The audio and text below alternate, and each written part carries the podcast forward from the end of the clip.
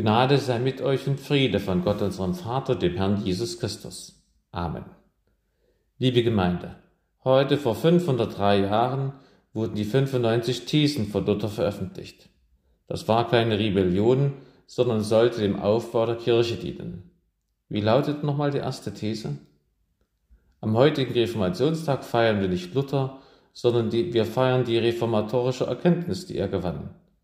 Evangelisch-lutherisch heißt dann also auch nicht lutheristisch zu sein, also Martin Luther zu verehren, sondern es bedeutet, die lutherischen Bekenntnisschriften als verbindlich anzuerkennen. Unsere sächsische Landeskirche ist übrigens evangelisch-lutherisch. Und dieses lutherische Bekenntnis begann sich nach dem Thesenanschlag allmählich zu bilden. Ein weiterer Meilenstein nach dem Thesenanschlag war Luthers Unbeugsamkeit vor dem Reichstag in Worms.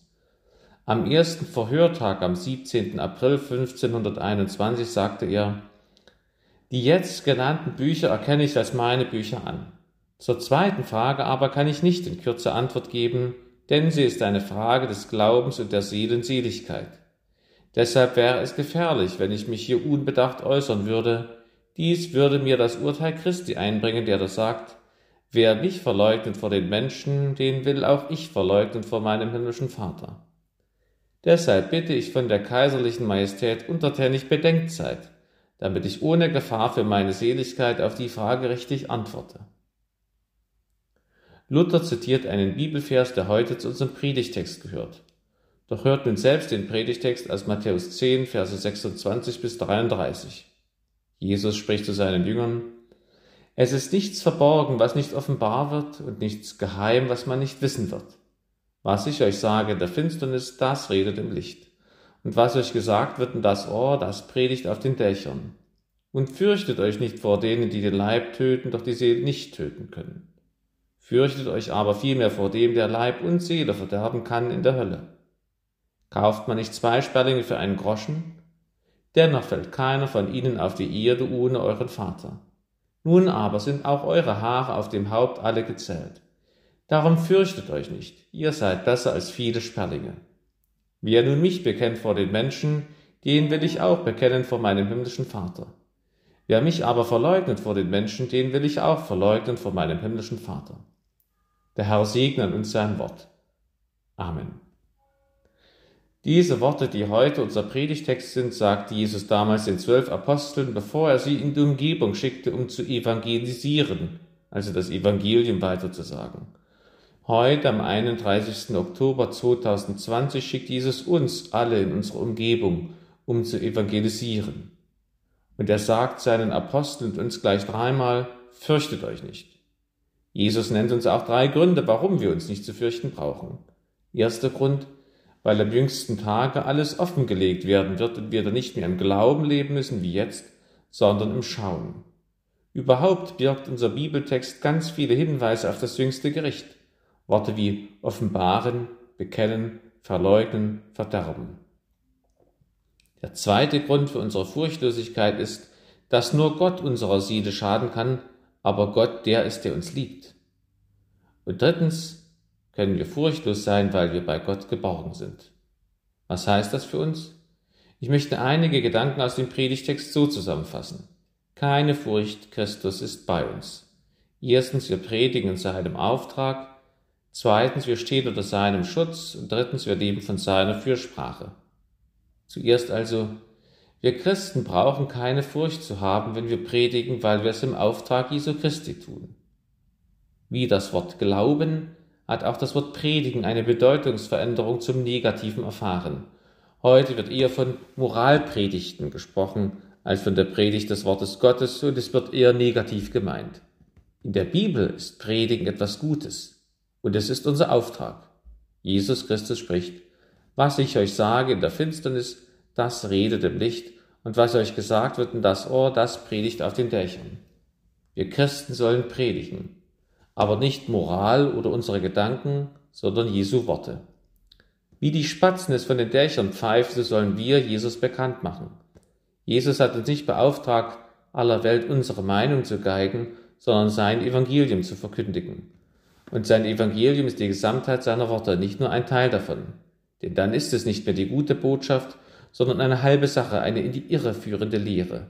Wir Christen sollen aber keine halben Sachen machen, sondern ganze Kerle sein. Jesus hat vom ewigen Leben und von der Verdammnis geredet, von Barmherzigkeit und von Gericht, vom Halten der Gebote und vom Glauben.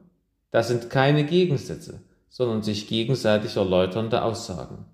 Wir sollen alle Worte Jesu predigen, sonst ist es nicht das Evangelium.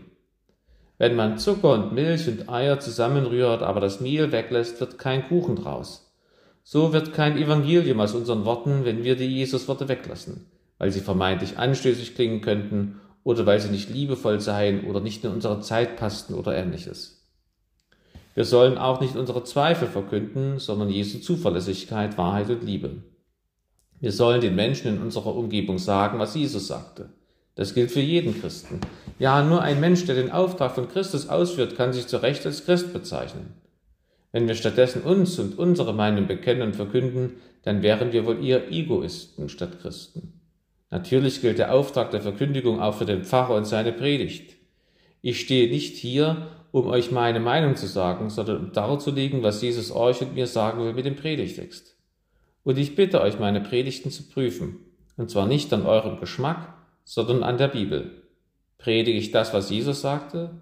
Und wenn ihr etwas bemerkt, dann sagt es mir bitte. Es gilt sola scriptura. Nur die Bibel ist der Maßstab für den christlichen Glauben und auch für jede Predigt. Keine Furcht, Christus ist bei uns. Wir predigen seinem Auftrag und wir stehen unter seinem Schutz. Wir Christen sollen Christus bekennen und dürfen das furchtlos tun, das ist der zweite Gedanke der Predigt. Jesus sagt, fürchtet euch nicht vor denen, die den Leib töten, doch die Seele nicht töten können. Fürchtet euch aber vielmehr vor dem, der Leib und Seele verderben kann in der Hölle. Wer ist das? Wer kann Leib und Seele der Hölle verderben? Wenn man die Bibel danach durchsucht, kommt man am Ende dazu, das ist Gott. Jesus sagt, habt am meisten Furcht vor Gott, dann habt ihr keine Zeit mehr, euch vor Gottes Gegnern zu fürchten und vor euren eigenen Gegnern. Es ist nämlich nicht der Teufel, der Menschen in die Hölle werfen kann. Der Teufel und die anderen Dämonen sind nicht die Betreiber der Hölle, sondern ihre ersten Opfer. Sie brauchen wir nicht zu fürchten. Vielmehr fürchten die Gott, so heißt es in der Bibel. Durch Gott verlieren wir die Angst vor unseren Feinden und Verfolgern. Aber dann kann sich vielleicht jemand fragen, sagt Jesus damit aber doch nicht, dass wir Angst vor Gott haben sollen. Ich denke, Gott nimmt mir die Angst. Ja, das ist ja das Evangelium, die gute Botschaft. Durch Jesus Christus verlieren wir die berechtigte Angst vor Gott dem Vater. Dazu ist Jesus geboren und am Kreuz gestorben und auch auferstanden. Denn Gottes Gebote sind recht und verheißen uns an, wie wir leben sollen. Wie auch nur eins davon übertritt, ist ungerecht und erhält zu Recht die ewige Strafe von Jesus Christus, dem Richter aller Menschen, im Auftrag Gottes des Vaters.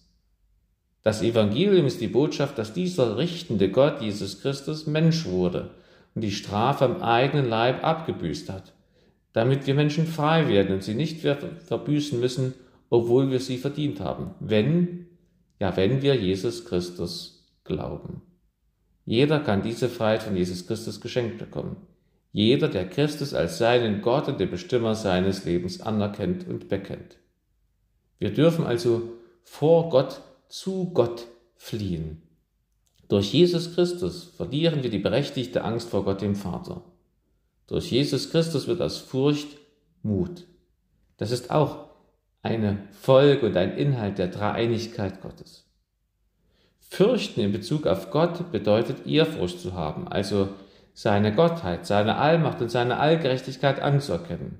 In Bezug auf Menschen bedeutet Fürchten Angst haben. Und diese Angst vertreibt Jesus Christus.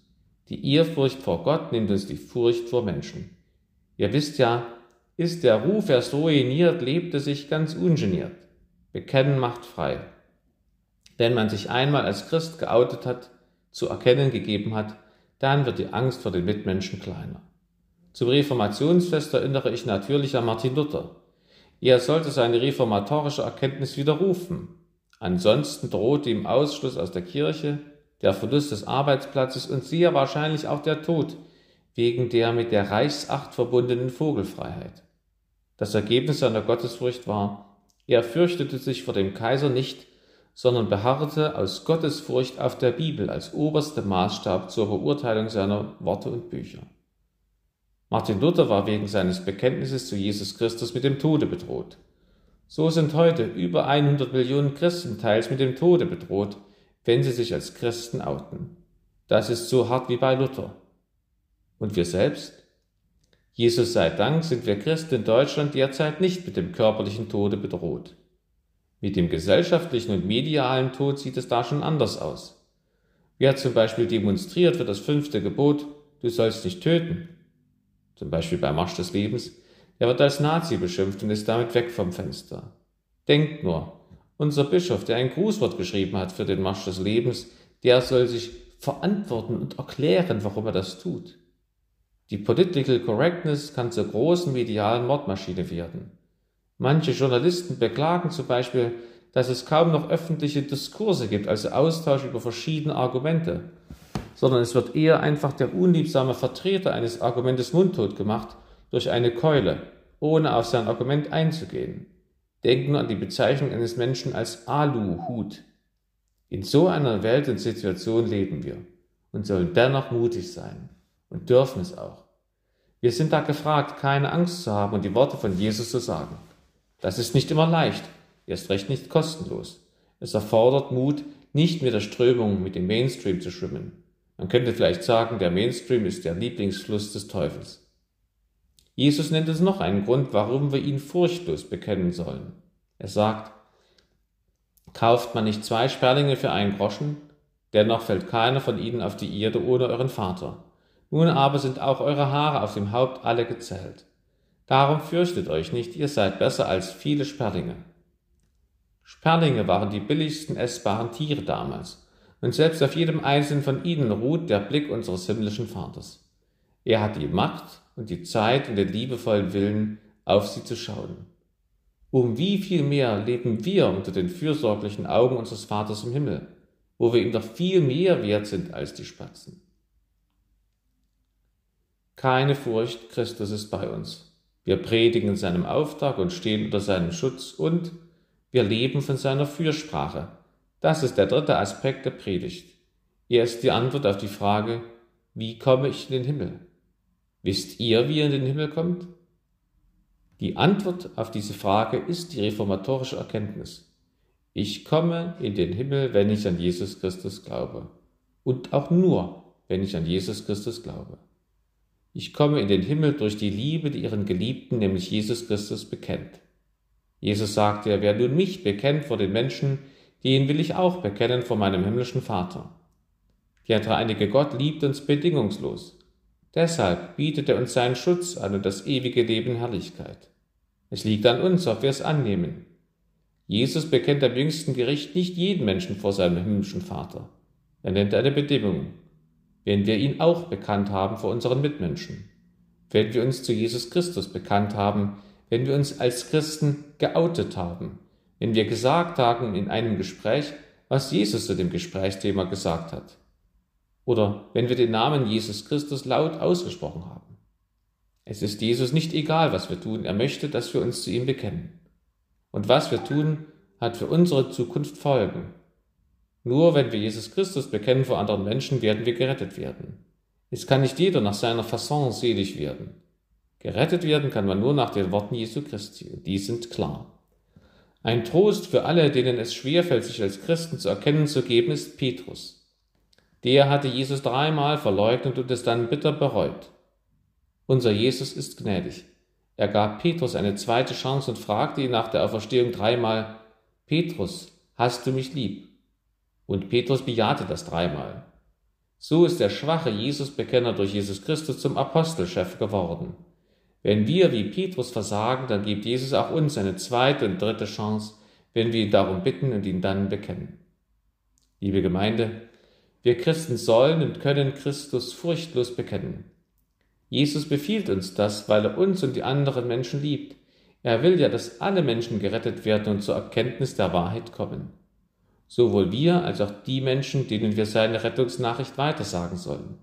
Lasst uns deshalb ohne Angst sondern mit Freude bei und zu Jesus stehen und seinen Namen laut aussprechen. Jesus Christus ist mein Herr und mein Gott. Solus Christus. Amen. Und der Friede Gottes, der höher ist als alle Vernunft, der bewahre eure Herzen und Sinne in Christo Jesu. Amen.